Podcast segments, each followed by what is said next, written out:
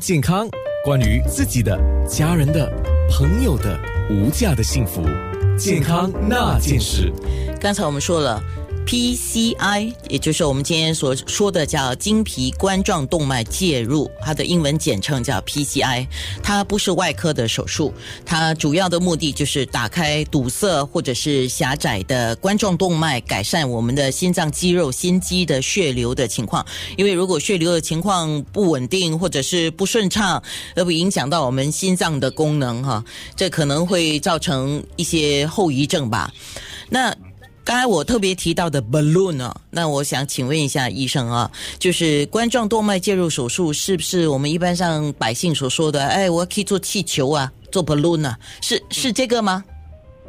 其实有这样的一个，就是通波仔呀，有的人啊，对对，广东话，这个就是通波仔，就是这个球囊扩张手术。那球囊扩张手术是我们冠脉介入手术的一个基础技术啊，但是除了球囊。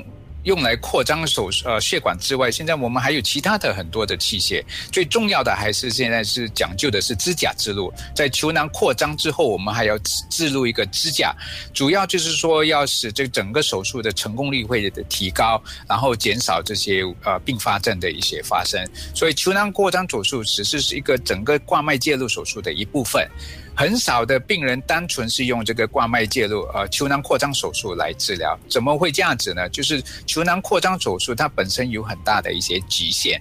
第一呢，就是说在急性的一个手术过程当中，有的百分之四的病人会急性产生这个血管回呃急性闭塞，那导致心脏病发作，这个当然是一个不好的一个情况。后期中期的时候，六个月内可能。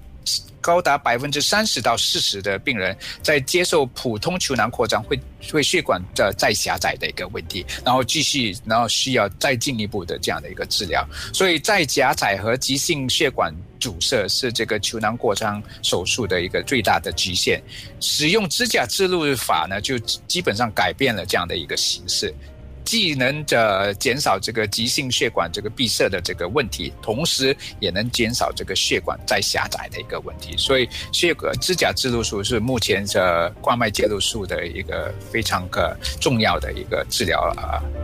那陈怀静教授，我可不可以说这个是刚才你提到的一些做了我们讲 balloon 啊，就球囊啊或者气球的扩张术之后呢，它它它带来的一些叫后遗症，可以叫后遗症吗？我们一般称之为并发症吧。哦，OK。那么进行了介入手术之后的病患，我想请你提醒一下哈。呃，因为有一些人说啊，我都已经做了手术，没事了。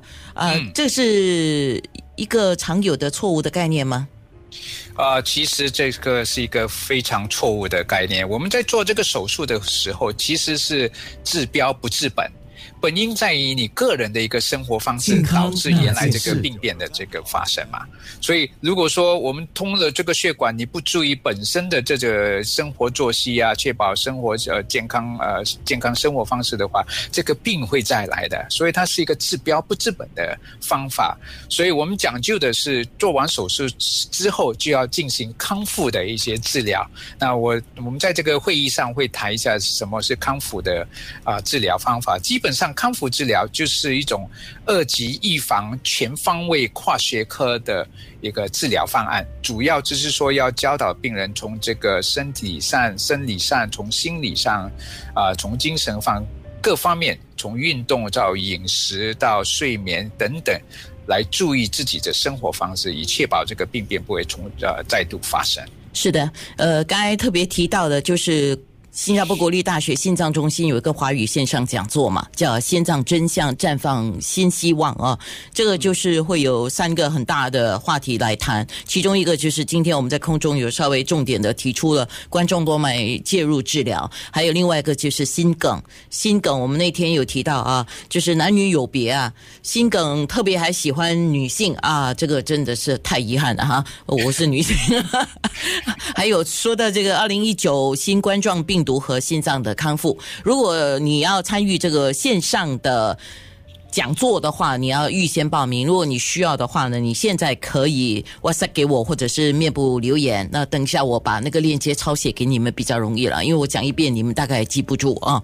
好，那刚刚提到说，真的需要动手术，还是不要恐惧。不要退退却啊。所以我播一首歌，叫王力宏的《不要害怕》。健康那件事。